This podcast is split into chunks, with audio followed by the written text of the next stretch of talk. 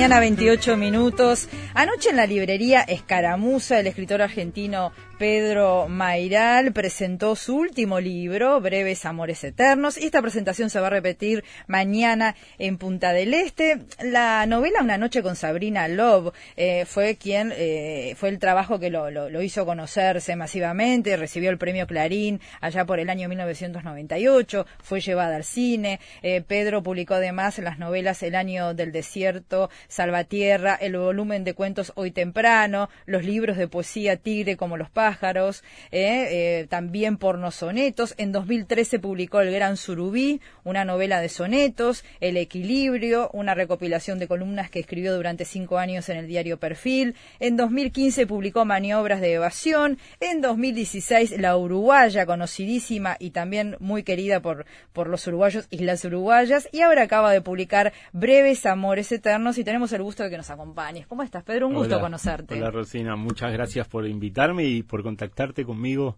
eh, vía Twitter para, para concretar esta entrevista. Claro que sí, em, te, seguimos desde hace tiempo a propósito del acercamiento que tuvimos a, tu obra, a La Uruguaya, que fue este, una novela que nos gustó muchísimo, pero además sos comunicador, tenés un programa los sábados de noche. Sí. Tachame el eh, Nobel. Un programa que se llama así, Tachame el Nobel, en, en la 1110. La 1110. Eh, y me encanta hacerlo porque vienen entrevistos escritores, escritoras, músicos.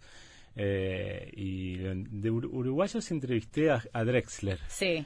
Vino, bueno, en realidad a Drexler lo tuve que ir a buscar al, al camarino, ahí en el Gran Rex, en el teatro. Jorge, que le gusta muchísimo tu trabajo y te lo ha dicho, ¿no? Sí, También es recíproca la admiración. generoso. Sí, sí, sí, una admiración recíproca tenemos con Jorge. Bien, y además tenés un, estás este, incursionando en el ámbito musical con un colega tuyo, con un escritor también, una banda. Rafael Otegi tenemos un dúo que se llama Pensé que era viernes. Pensé que era viernes. Sí, y estamos de a poquito animándonos a tocar en vivo, componemos nuestros temas, los dos tenemos una pata más fuerte en letrística, ¿viste? Claro. Pero él es además muy buen músico y toca muy bien la guitarra, canta muy bien y yo me escondo un poco atrás de él, ¿viste? En, en, escena. Me cuesta mucho poner el cuerpo en escena. Ah, sí. Sí, pensá que la figura del escritor siempre es el que está escondido ahí atrás, eh, tecleando, ¿viste? Y produciendo un texto que después va a ser leído por otro en otro momento de, del tiempo y, en otro momento del espacio, digamos, en, otro, en otro lugar. En cambio, la música en vivo es ahí, todo ahí. Sucede todo ahí, tenés que poner el cuerpo ahí. Y lo hacen, en, por lo que estuve viendo, en algunos lugares como bastante íntimos, ¿no? Tratamos de, sí, de, hacer lugares de 100 personas más o menos y, y nosotros tenemos un espectáculo que, que es palabra y música. Así que yo leo cosas, Rafael también lee algunas cosas y después hacemos canciones. Entonces vamos mechando una cosa y otra. ¿no? y, eso provoca eh, otro tipo de escucha. Es una escucha que eh, la gente entiende que, ah, bueno, hay que escuchar la letra de esto, además de la, de la música. No es música de fondo. Está bien. Es música que dice. Sí.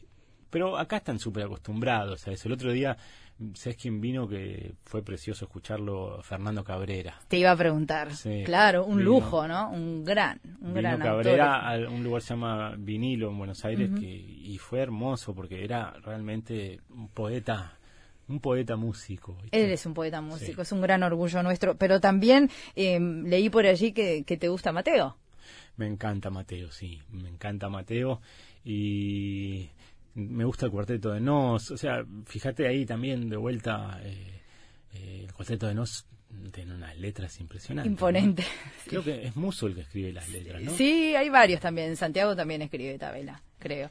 Eh, mira, yo tengo acá en Breves Amores Eternos, ¿no? En tu último libro, que decíamos son dos en uno. Tengo acá una descripción que donde decís Papá busca música clásica en la radio. A veces consigue sintonizar bien la emisora del Sodre. ¿Sabes dónde estás ahora? mirá vos. Mirá las vueltas de la vida. Nunca hubiera pensado eso. Mirá vos. Eh, es verdad. Eh, para escuchar buena música clásica eh, se solía poner el, Sodre en un momento. Era la manera de, zafar de, cierto encierro argentino, ¿viste? Eh, y probablemente lo sigue siendo. Como no soy muy radio aficionado ahora, no, no lo sé, pero eh, probablemente sigue pasando lo mismo, es decir, son emisoras que llegan al otro, al otro lado del río, ¿viste? Eh, y es indispensable eso, me parece, que saltar el charco, sí. ¿no? De, que el charco no es solo agua, son fronteras políticas y ideas también, la idea de que está muy lejos. Yo me estoy dando cuenta mm, cada vez que vengo a Montevideo que eh, tienen más que ver un montevideano con un porteño que, que eh, un porteño con un salteño, por ejemplo. Sí. O sea, hay algo de región, Sí, sí, de totalmente. región del Río de la Plata. Eh, hay diferencias, hay un, viste, cerquillo, flequillo, viste, bizcocho media luna, un montón Vigilante. De, sí, un montón de cosas. En vez de policía, acá ¿Eh? dicen vigilante. No, pero ustedes hay parte, algunos bizcochos que le Ah, dicen sí, vigilante. vigilante. Acá Un sí se le de dice cosas policía. así, ¿viste? Eh, que son mínimas diferencias y que a mí me fascinan, me, me Sí. resultan fascinantes. Eh, por ejemplo, eso lo metí en la uruguaya. Se, Sí. se acerca el mozo y te dice, patrón. con tono de, con tono de citarrosa, ¿viste? Eh, quizá en Argentina te dicen jefe. Entonces, ese, todo ese tipo de cositas, pero que hacen a una región en común, ¿no? Eh, por eso me encanta que hayas descubierto eso del sodre, porque Sí. eras así realmente, eh, papá ponía, buscaba el sodre y cuando lograba sintonizar siempre aparecía música buena, música clásica. ¿no? Pedro, y estas eh, fronteras difusas, eh, cuando uno lee tu obra, queda muy claro tu admiración hacia nosotros, pero además a mí me pasó en Uruguaya que, que estaba leyendo como a un uruguayo que escribía. Y particularmente me, me gustó la voz que- que elegís para la Uruguaya, que es esa voz de un hombre que le escribe a su esposa, ¿no? Sí. Eh, Lo mismo haces en Breves Amores Eternos, ¿no? Con, con uno de los cuentos que es Cero Culpa, donde la mujer le habla al Sí. esposo. Eh, eh, ¿Por qué elegís esa voz? Me interesa eso. Mira, yo creo que son voces de, de confesión, ¿no? Mm. El, el personaje de la uruguaya está confesándole a la mujer la estupidez que hizo ese día, Sí, ¿no? Eh, se, se vino a un porteño que se viene para acá a buscar unos dólares y además se va a encontrar con una chica Mm. que conoció el verano anterior en Balizas. Entonces, ¿la novela es la enunciación de eso o es previa a la enunciación? Yo no lo sé. Es decir, ¿es la confesión de él o se está imaginando cómo sería si le contara todo? Eh, la literatura puede ir a ese lugar, que es el lugar de lo no dicho. El cine le cuesta mucho más eso. Mm. El cine es siempre lo dicho, lo que salió para afuera, la acción. La literatura es lo que quedó callado, lo que, lo, lo que está pasando en la cabeza del personaje. Y eso es muy íntimo y provoca mucha identificación en los lectores, porque, porque te sentís que estás en la cabeza de alguien. El cuento que vos decís, Cero Culpa, de Breves Amores Eternos, también es una mujer que dice, si yo te contara todo esto, le dice al marido, si te contara cómo me enamoré de este el fotógrafo de la revista donde trabajo, y todo lo que me pasó, y la fuerza vital que me dio ese enamoramiento. Eh, entonces, voy a ese lugar de la construcción del deseo, que es en el fondo fondísimo del cerebro.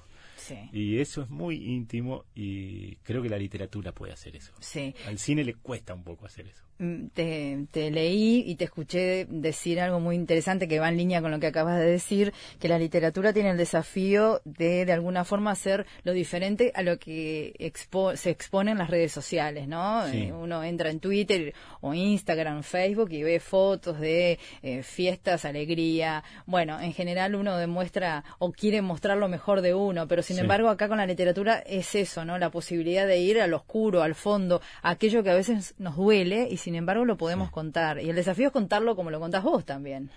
Bueno, sí, saber para mí es un alivio. Saber que la literatura es de alguna manera lo que no mostrarías en Instagram, lo que te daría vergüenza que salga en tu, en tu Facebook. Es decir, eh, estamos construyendo nuestra identidad todo el tiempo en las redes sociales.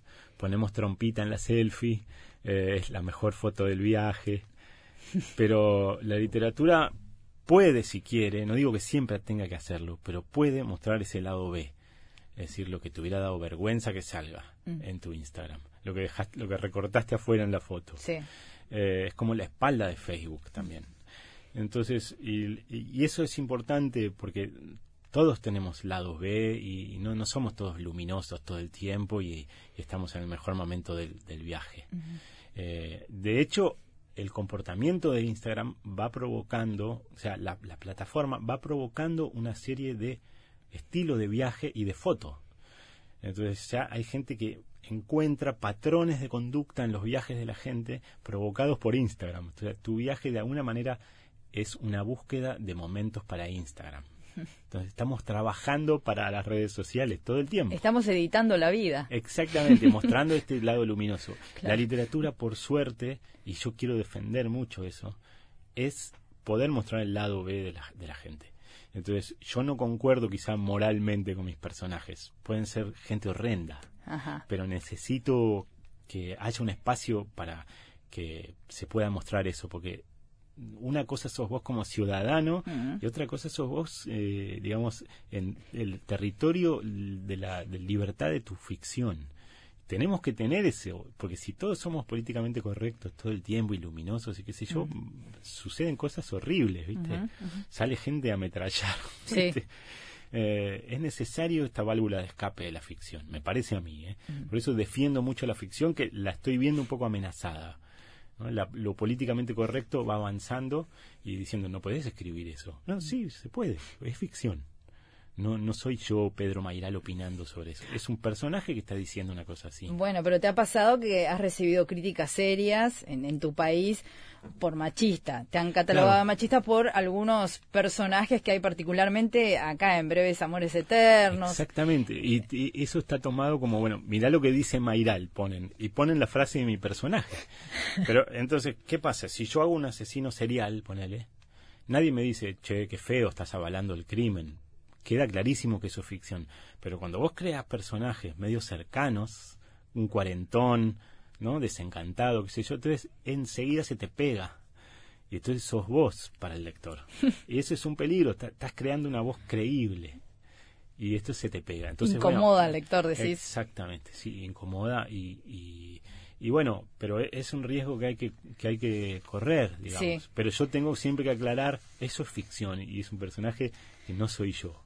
Está bueno, te vi en algunas entrevistas aclarando, no, pará, este, yo no soy el que digo este, la gordita, no sé, por poner algún ejemplo, sino que ese es mi personaje. Bueno, eh, Breves Amores Eternos, ¿qué recoge? Recoge, eh, puede ser el sentimiento de esos cuarentones que decías vos desencantados, puede ser gente que está buscando algo mm, diferente, que viene, digamos, sumergida en una rutina matrimonial que la tiene incómoda, eh, pero te voy a hacer una pregunta mala y relacionándolo con la anterior. ¿Hay algo de autobiográfico ah. acá? bueno, por supuesto que siempre algo hay, lo que los psicoanalistas llaman el resto diurno, ¿viste? Como, ¿qué gatilló ese sueño?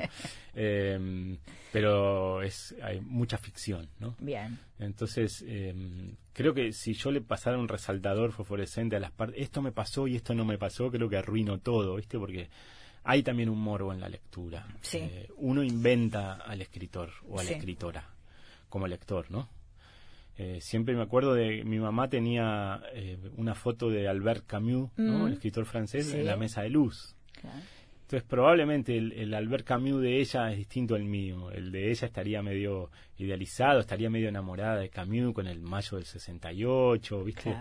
Eh, francés, ¿no? Y, el mío es distinto, probablemente lo acerqué a mí.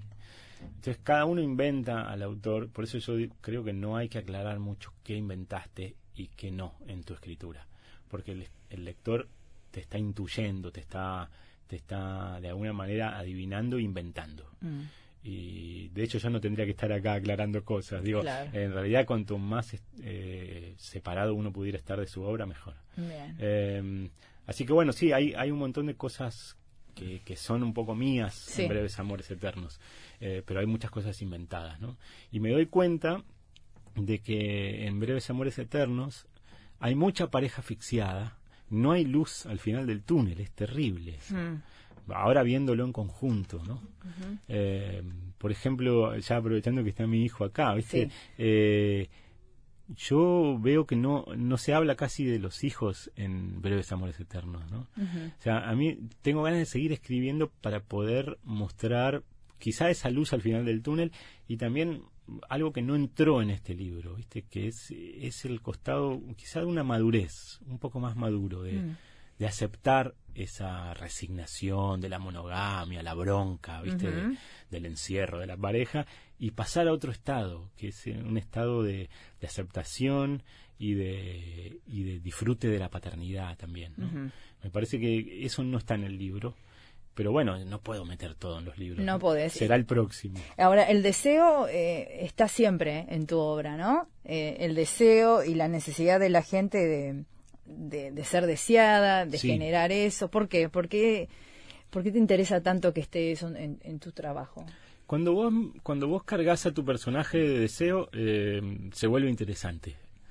Porque primero sabes que le va a salir medio mal. Entonces, la diferencia entre la realidad y lo deseado siempre es fascinante. Es, es el Quijote frente al molino de viento, eh, pensando que es un gigante. ¿Viste? Vos como lector sabés que no es un gigante y que, el- no sé, las aspas del molino lo van a terminar derribando de, de su caballo. Em, entonces, esa distancia entre lo deseado, lo imaginado y lo real es el eh, Lucas Pereira cruzando a, Mo- a Montevideo, Montevideo. eh, enamorado de esa chica, de esa ciudad y creciendo lo del paisito y que todos los uruguayos son buenos, ¿viste? Esa idea medio boba que tenemos Sí, los, sí. los argentinos de, de Uruguay. Y bueno, y le va a venir el sopapo, y cuanto más instalado en el deseo esté el personaje, más fuerte va, va a ser Mm. el sopapo. Y también más eh, empatía o, genera en el lector. Porque vos lo ves que él se junta con su platita y, sus dólares, Sí. y, y ya lo ves que es- le va a salir mal. Y los personajes de, la, de Breves Amores Eternos también están instalados ahí Mm. se prenden fuego de deseo, van hacia lo deseado. La, la chica de, de un personaje que se llama, de- del cuento se llama Cero Culpa, que Sí, mencionaba. sí. Eh, también vos percibís que al, ir hacia el deseo y, y- y estar vinculada a, a eso, se vuelve muy vulnerable. Por un lado, parece tener como un superpoder, porque ella se viste en el taxi, se viste sexy en el taxi, casi como Clark Kent, que Sí, se viste va en la, en cambiando la el cabina. vestuario de acuerdo a la ocasión, es Pero verdad. a la vez, o sea, parece algo medio de superhéroe la doble vida, pero también están poniendo todo en riesgo. Sí. Y eso es muy literario, es muy bueno. Y, y lo ves todo el tiempo en, viste, esos amigos que se enamoran de, de una chica que hace rollers, viste, y se ponen los rollers a los 40 y decís, te vas a matar, te vas a romper algo. No importa, eh, lo hacen igual, Lo hacen igual por, por, por el metejón que tienen. Esas chicas que se enamoran de un hincha de, de- Peñarol y nunca fueron a la cancha y van a la cancha por primera vez. Eh, Mm. Qué bueno que hayas nombrado Peñarol. Sí, pero digo, por meter una, No, una, digo en una broma, pasión, ¿no? te digo broma, sí. Eh, y entonces, de golpe, una chica que nunca fue a la cancha se, está en, en medio de la hinchada, ¿viste? Sí.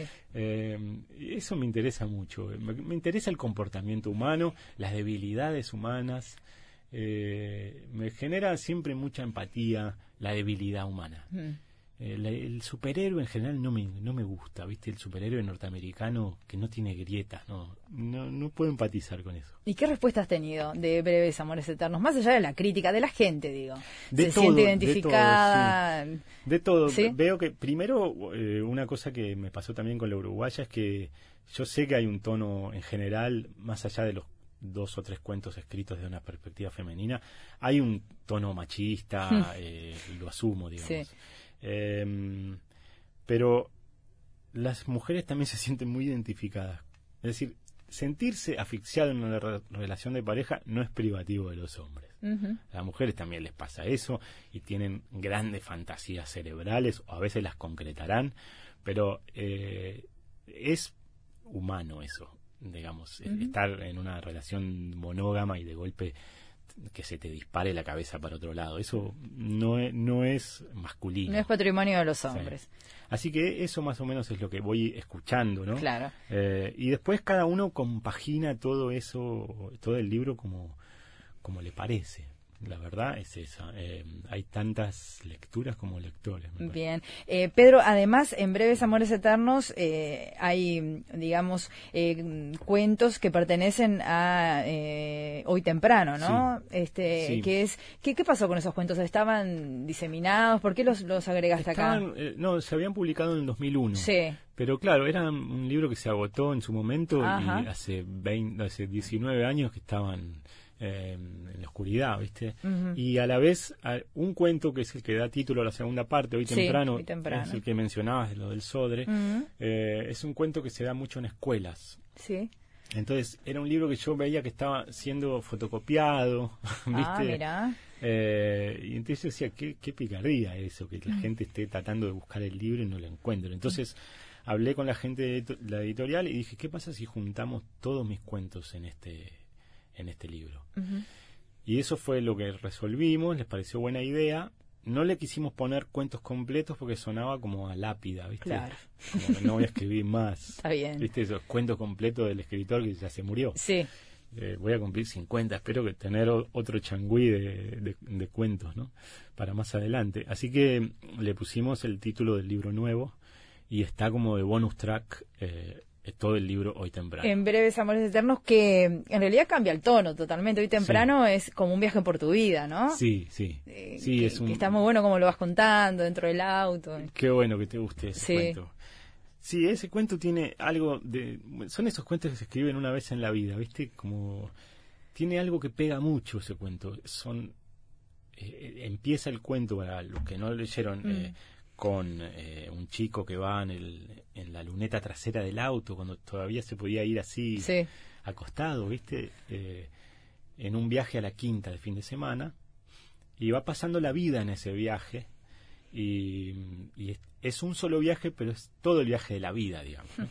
y no quiero contar cómo termina, ¿no? pero, pero es como todos los viajes, el viaje, es una idea medio cortasariana, ¿viste? De todos los fuegos el fuego. Mm. Todos los viajes están metidos en ese viaje. Eh, y me alegra mucho haber escrito ese cuento. Tiene una especie de truco que provoca algo en la cabeza de la gente que les gusta y, es trasladable además a muchas cosas, ¿no? Mm. Un tipo escribió un cuento sobre eh, un solo partido de fútbol viendo un partido de fútbol frente a la tele, pero primero está con su papá, después está con los hermanos, después ya el papá no está más, cuando termina el partido ya es él un tipo grande, ¿no? Eh, es, decir, que es algo que se puede hacer con muchas cosas, de esas cosas que haces a lo largo de toda tu vida. Y esa misma cosa parece la misma y vas cambiando vos, ¿no? Bien, vos también das talleres. Hace poquito diste un taller muy interesante sobre poesía, por lo que vi en las redes. Eh, ¿Sentís avidez en la gente joven por la literatura en tu país? Sí, absoluta. Sí, ¿no? Sí, y, y, creo que las herramientas de publicación hoy día son mucho más eh, fuertes. Y eso está buenísimo. Yo cuando era chico publicabas unos poemas en un libro eh, de 500 ejemplares, se vendían 200 con todas las tías que tenías y, eso quedaba medio ahí, ¿viste? Eh, ahora, solo en redes sociales, quizá te leen mil personas en un día que pones un poema, ¿no? Y la poesía además tiene este formato breve que para las redes es buena, funciona. Hace poco entrevisté a Alejandro Chuca, que es un poeta que escribe online. Mira vos, solo online. Sí, y tiene un, tiene un poema, por ejemplo, que nosotros tenemos una compañía de gas que se llama Metrogas. Sí. Y, tiene un poema que dice, ¿cómo vas a llamar a Metrogas? ¿no? Le, habla al vecino que llamó a Metrogas, Metrogas y provocó que por una pérdida cerraran el gas de todo el edificio por un año. Entonces es un poema muy gracioso y que funciona muy bien en las redes y que se replica y se viraliza. Entonces, eh, me parece que las herramientas de publicación hoy día, para la gente de 20 años, las dan por sentado, pero no siempre existieron, ¿viste? Y son fuertísimas la posibilidad de publicar algo y que te lean en Alaska en el instante. ¿Eh? Eh, era impensable hace 20 años. Incluso hay concursos, ¿no? En Instagram de poesía. Vi que hay uno de una institución española con un premio importante también. Hace poco me, interesa tu opinión. Acá se largó un concurso, una editorial, eh, para escribir una novela a través de un WhatsApp. se, se, convocó a la gente interesada y se armaba un grupo y bueno, después había determinada cantidad de filtros, pero finalmente salió un libro. Incluso estuvimos hablando con, con algunos de los, de los autores. Y también se escucharon críticas de decir, bueno, eso no es literatura que estamos haciendo, pero por otro lado la gente que lo impulsaba decía, bueno, es una forma de acercar y de facilitar herramientas para la gente que quiera escribir. ¿Qué, te parece todo eso? Me parece que la, herramienta nunca es eh, el tema digamos. Mm. Eh, Viste, cuando Kerouac eh, escribió eh, en la carretera o en el camino, decía que tipeaba no sé cuántas palabras por minuto, ¿viste? Que, y, mm. Truman Capote que dijo, dijo, eso no es escribir, eso es, eso es tipear, ¿no? y está equivocado, es decir, la escritura encuentra muchísimos lugares por donde se manifiesta. Mm. Entonces, será la máquina de escribir de antes, será la computadora, el procesador de texto, será Instagram, Facebook, eh, la plantilla que quieras usar. Lo importante es que salga la palabra para afuera.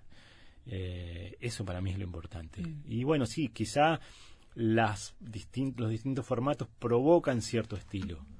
A mí me benefició mucho el, blog. Mira. O sea, eh, hace 10 años más o menos, un poco más, 15 años, te diría, el blog me, me bajó el tono literario, culturoso, me acercó la escritura a, la forma en la que hablo.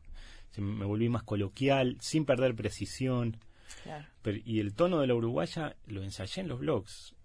O sea, y, entonces, si yo criticara los blogs, imagínate lo, lo, equivocado que estaría. El blog me permitió y le permitió a toda una generación bajar tres cambios con la pretensión literaria de querer, viste, cuando la gente quiere hacer literatura, chao, listo. Lo mejor es escribir naturalmente, ¿no, Pedro? Sí, me parece que mm. cada generación tiene que encontrar la manera en que la tradición que llevas encima que no te amordace y, y permitirte acercar la escritura a la lengua hablada. La lengua hablada tiene una fuerza muy poderosa, porque todo el tiempo está funcionando. Se está sacando filo, porque tiene que comunicar lo que vos decís. Tiene que convencer, tiene que enamorar, tiene que hacer reír, mm, insultar. O sea, la lengua, todo el tiempo la lengua hablada está viva y está funcionando, y eso la vuelve algo eh, muy fuerte. Y se está sacando la hojarasca y lo que ya no sirve. Si vos lográs instalar la escritura en esa fuerza de la lengua hablada, y con esto no digo que haya que vulgarizar la escritura, eh, conseguís que tu palabra tenga mucha fuerza esto es como un consejo zen de karate verbal. Pero viene bien porque hay mucha gente que dice, no, yo no me animo a escribir porque escribo muy sencillo y además no me van a, publicar. O sea, uno también escucha gente con ganas de concretar, pero que se va poniendo obstáculos, ¿no? Sí, sí, me parece que... Creo que es miedo también, mucho miedo. Hay que acercar la escritura al habla, me parece, y, y por ejemplo, eh, si, si nunca decís rostro, y no pongas rostro, pone cara. Eh, es decir, no hace falta ir a buscar la palabra compleja. Bien. Pedro, o mañana en Punta del Este vas a estar presentándolo. ¿En dónde? Mañana jueves, en un lugar que se llama El Venetian. Sí. Eh, y creo que es a las 20 horas o algo así.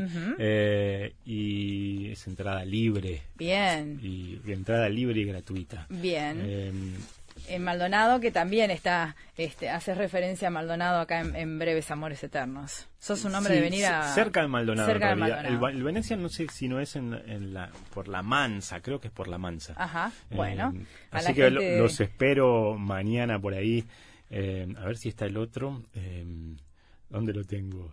porque lo publicité, acá en algún momento puse lo que iba a hacer. Bueno. o por supuesto que ahora no lo encuentro. Y sí, viste qué es lo que sucede. Cuando uno busca algo, no lo encuentra. Acá está, mira, A ver, dale, Está eh, jueves 13 de febrero, sí, a las 20 horas, el showroom del Venetian, parada 18 de Playa Mansa. Bien. Punta del Este. Y es entrada libre y dice sujeto a disponibilidad de la sala. Ay, esas frases. Eh, bueno, pero va a haber, va a haber lugar. Va a estar Nicolás eh, Alberte presentando el libro conmigo. Bien. Pedro, fue un gusto conocerte. Estás presentando Breves Amores Eternos. Gracias por acercarte hasta la radio, a la Sodre, que la buscabas con tu viejo cuando iban en el auto. Bueno, ahora estás acá, ¿no? Qué increíble eso. Y bueno, por venir con tu hijo también. Y mucha suerte, te escuchamos los sábados, entonces. también nosotros sí te podemos escuchar desde acá. Sí, claro, y nosotros a ustedes también. Así que muchísimas gracias por esta invitación. Encantados.